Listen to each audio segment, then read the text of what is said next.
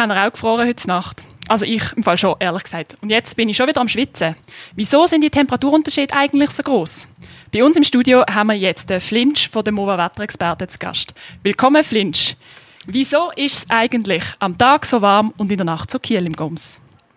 Ja, also, dass es am Tag so warm ist, das ist überall in der Schweiz und Europa so. Wir haben eine sehr warme Wetterlage. Es ist eigentlich drei Grad zu warm für einen normalen Sommer bei uns.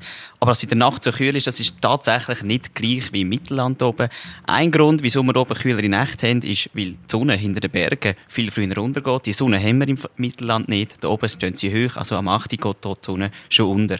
Es gibt aber noch mehr Gründe. Ein anderer Grund ist, dass die Berghänge im Goms entlang, die kühlen das extrem ab. Die Luft und die kalte Luft fließt dann auf einer Rutschbahn ab zu uns in den Lagerplatz und dadurch kann es extrem kühl werden. Etwas drittes, und das ist auch noch speziell, wenn ihr auch oben mal aufs WC müsst und anschauen, seht ihr ganz viele Sterne, wenn es klar ist. Wir haben hier sehr saubere Luft über dem Goms. Das heisst, in der Nacht kühlt der Boden sehr stark ab. Es kann so im Goms sogar so weit kommen, dass wir jetzt im Lager einen gefrorenen Boden haben am Morgen. Also bis jetzt sind wir noch glimpflich davon gekommen. Wir haben relativ warme Nächte fürs Goms und eigentlich auch sehr heiße Tage. Und äh, gibt es dann noch weitere spannende Wetterphänomene, die besonders sind fürs Goms?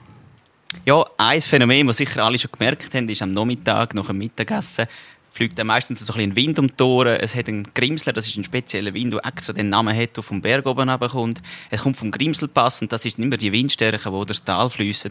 Und die, meistens hören die dann am Oben dann auch wieder mal auf. Okay, danke vielmals. Und jetzt nimmt uns noch etwas anderes Wunder. Äh, was macht ihr im Meteor-Team eigentlich so den Tag durch? Was, wie sieht bei euch äh, der Tagesablauf aus? Ja, wir stehen am Morgen auf und schauen eigentlich den ganzen Tag in den Himmel. Nein, ich habe es. Wir treffen uns am Morgen um 7 Uhr und dann schauen wir die Wetterprognosen an. Wir telefonieren dann mit zwei Wetterbüros, wo professionelle Leute hinterhocken und uns ein bisschen beraten, was alles passieren könnte. Durch den Tag durch hocken wir etwa vier, fünf, sechs Mal zusammen, je nach Wetter, und über zehn verschiedene Kanäle informieren, was alles so auf uns wird zukommen.